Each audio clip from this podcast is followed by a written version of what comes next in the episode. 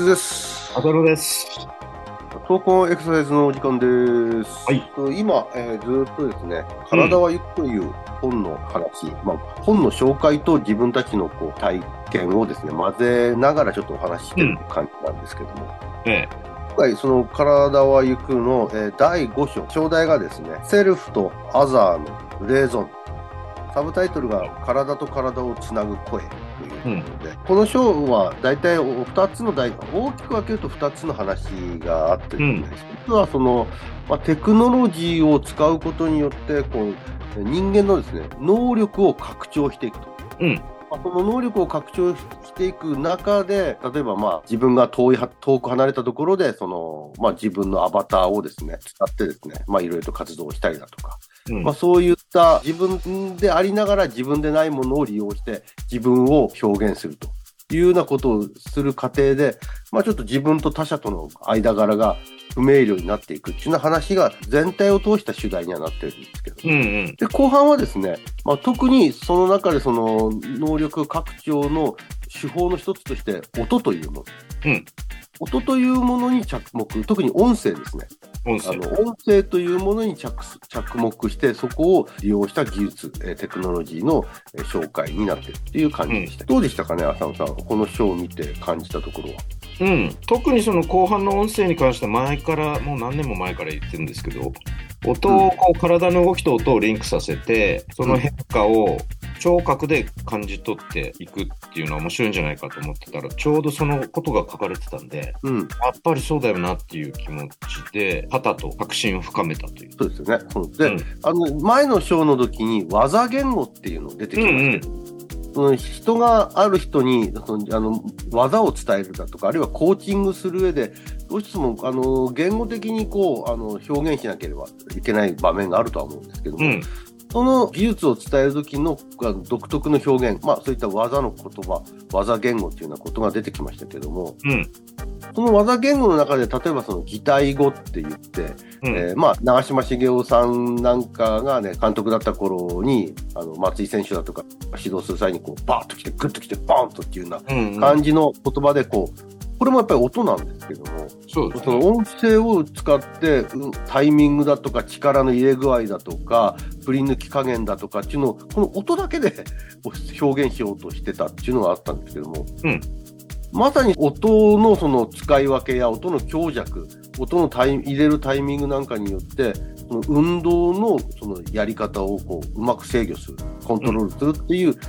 そういったことにこうなんかテクノロジーがね、利用できるんじゃないかっていうのは、この章の中でも言われてたし、今、浅野さんが言ってた、まさにそういったことをずっと昔から思い描いてたと。そうですね。音、まあ、ここでは客観聴っていうね、客観視するじゃなく客観聴っていう、音で客観、自分の動きを客観的に、まあ、フィードバックして見るっていうこともあるし、人に伝えるときにさっき言ったそのオノマトペみたいなうん。台語を使ってやるっていう、いずれにしても音声っていうのはすごく有用なんじゃないかっていうことを示唆していて、まあ、それはなぜかっていうと、いわゆるタイムリーなんですよね。そうですね。その時間差が少ないですよね。そう、その、その場ですぐにそのフィードバックしやすいっていう意味で、やっぱり音っていうのは、まだまだこう、使いようがあるんだろうなっていうのを、改めてうん感じましたね。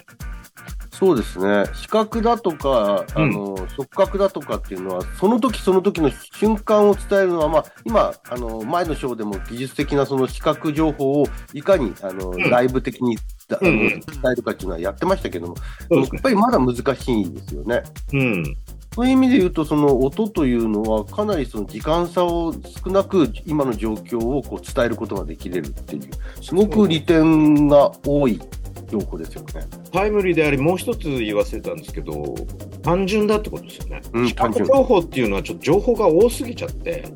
うん。場合によってはちょっと考え込みすぎちゃうとか、それによって反応が遅れちゃうとかっていう可能性が出てくるんだけど、うん。音だと、まあ、バット振ってる音を聞いただけでも、こう、すぐに返ってくるじゃないですか。そうですよね。ピッチャーもあのタオルを投げて練習するのは、やっぱりあの音を聞いてるんですよね。うん。あの腕の振りの状況がタオルの音で現れてくるから、単純だからこそすぐその場でフィードバックできるっていうね、良さがあるんでしょう。全く私なんかはそのテクノロジーという意味では音は使ってはいないんですけども、うんよくやってるやあの方法として、うん。階段こう上り下りを患者さんにこうあの伝えるときにですね、その運動のやり方を伝えるときに、特に降りるときってどうしてもこう重力の影響で上から下に落ちていく動きをこう、あのブレーキをかけながらね、うん制御しながら降りていくっていう動きが必要じゃないですか。はい。ところがやっぱり力が弱かったり痛みがあったりすると、なかなかその落ちていくスピードをコントロールできないことなんですよね。うん。その時にこう階段の降りる時まあん時にそのこんな音の足音になるような感じでっていうことで、まあ、トントントンとかっていう感じのその音をですね、うん。ずっと口ずさみながらやってもらやってるんですよね。うん。で最初やっぱりね合わせられないんですけどもだんだんと、まあ合わせられる方向には行くんですよ。うん。うん。ああだよこうだよとかって、うん一回動きを止めて説明してるよりは、うん。やりながらの状況を常に音で伝えていくと、トントントントンみたいな感じで伝えていくと方が、まあ、やりやすそうに印象を受けてますね、患者さんが。ね。もうライブでね。うんライブ音声で。うん。そうそうそう。だからあれですね音なんかそういう意味ではそういった情報を伝えてくれてるななんてよく思うんですよ。うん。だからこう言語じゃなくて音になるんだ。音声、その擬音語になるんだと思うんだよね。うん。言語になるとやっぱりこう思考を働かせなきゃなんないから、ちょっとやっぱり遅れちゃうっていうか、立ち止まって考えなきゃなんないからね。そうなんですよね。で、その説明してる間にもう次の動きに入っちゃってる時があうるから、んうん。動きながらではちょっと難しいよね。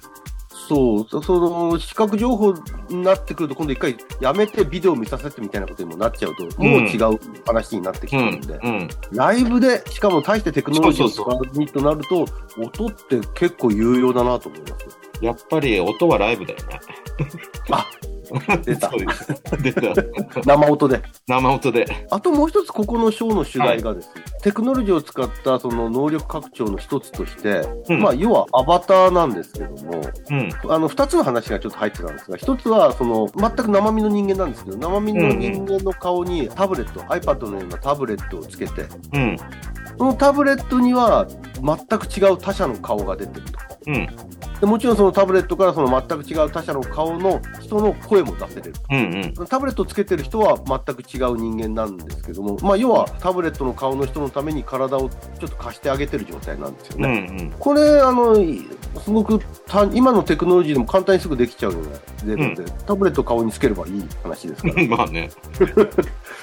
まあ、本当にすぐにでもできれるような話なんですけど、ただ面白いのは、それをやるとですね、うん。例えばそのタブレットをつけて、まあ、お面のようにタブレットをつけてる人と対峙してる人、あの相対してる人がいるとすると、うん。まあ、最初はその違和感はあるでしょうね。変な、あの、普通の人間の顔に違う人の顔のうん。映像が出てくる。うん。でもだんだんと長くいるうちに、そのタブレットの顔の人と普通にコミュニケーションしてる感覚にだんだん近づいてくる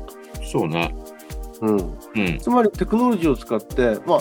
その場にいなくても顔と音声があればその場にいるかのように振る舞うことができれるし相手もそのように対応してくれるということを言ってるんですよね。そうですね。二つの意味でね、その、ここに今いない人がすごいいるような存在感があるのと同時に、うん、それをこう貸してる体側も自分じゃない状況に、モードにこうなるっていうところの両方とも面白かったですね。そうですね、その今のあ話をもうちょっと言うと、その体貸してる側も何か乗っ取られてるっていう感じもあるんですけども、それ以上に何もこう自分で考えなくてもいいっていう気楽さがあると。うん。貢献してるっていうね。そうだからこれはへ、うん、ちょっと中でも書いてましたけど、使い方間違えるとそういう乗っ取りみたいな悪い方向にも使えなくはないんだけど、どっちかっていうと貢献してるっていう感覚を持てるっていうね、そこが面白い、人間の面白いところで。そうですね、そのテクノロジーを通して、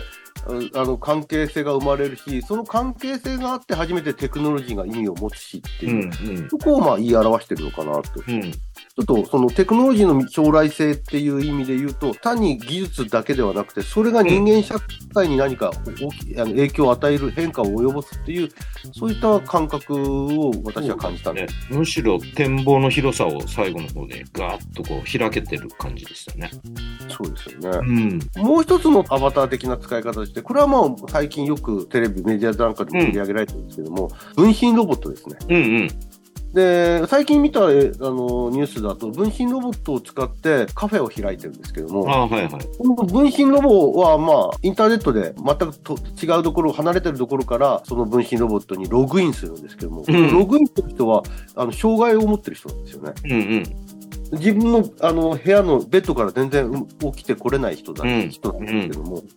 その人がその分身ロボットにログインして、分身ロボットはカフェで働くわけです。うん、そうすると、その障害を持ってる方は、まあ、今までですね、働くってこともしたことがないんだけども、その、分身ロボットを使うことによって、も働くことの有意義さと、うん、とその自分が自由になってる感覚、体のその不自由さをですね、あの、うん、超えて自由になった感覚を得ることができた。うん、まあ、そして社会とつながりを持てることができたって、その満足感ですかね、有有意義さここをなんか言ってましたけど、テクノロジーを利用したその能力の拡張性の一つとして、いろんな人間がですね、いろいろとこう社会に関係性を持つことができるようになる、そういった未来像も見えたなとそうですね、今までなかなかちょっとバリアがあった人たちほど、こういうテクノロジーを使って、社会生活を含めた拡張っていうのを得られるっていう意味では、すごい有意義だなって感じですよね。そうですよね、うん、自分自身が生身で動かなくても、社会の中で関係性を持つことができるっていうことが、まあ、これからもどんどんどんどんとクローズアップされていくんだろうなという、うん、でそういったことをこうどんどん導入できれるような社会がね、出来上がってくるといいなというふうに感じましたね。そうですね、そこのやっぱりこれもバランスっていうか、融合っていうかね。うん。まあ、生身の体使える人はやっぱり生身の体から得られるいろんな不思議さっていうのはまだまだたくさんあるから、うん、でも使えない人にとって不利益にならないようにそういったテクノロジーでカバーしていくみたいなのと合わせ持って、まあ、どちらも別に不自然じゃないよねっていう形になっていけばいいよなって気がしますよね。うんうんまあ、そういったテクノロジーが持つ人間の能力の拡張性それがまあこの第5章のまあ主題だったと。そうですね。でここからこの僕たちのようなあの理学療法士にこう与える話、与えるものって何なんでしょうかね、うん、一体ね。やっぱりこう理学療法士の文脈で言うと、認知科学の方と関係するんでしょうけどね、アフォーダンスっていう考え方があって、うん、ああと複雑系っていうんですかね、でこれも別に理学療法士初じゃなないんで、これが学んでいかなきゃならないことの道筋の中にあることなんですけど、でもこうやってこう科学的に証明したり、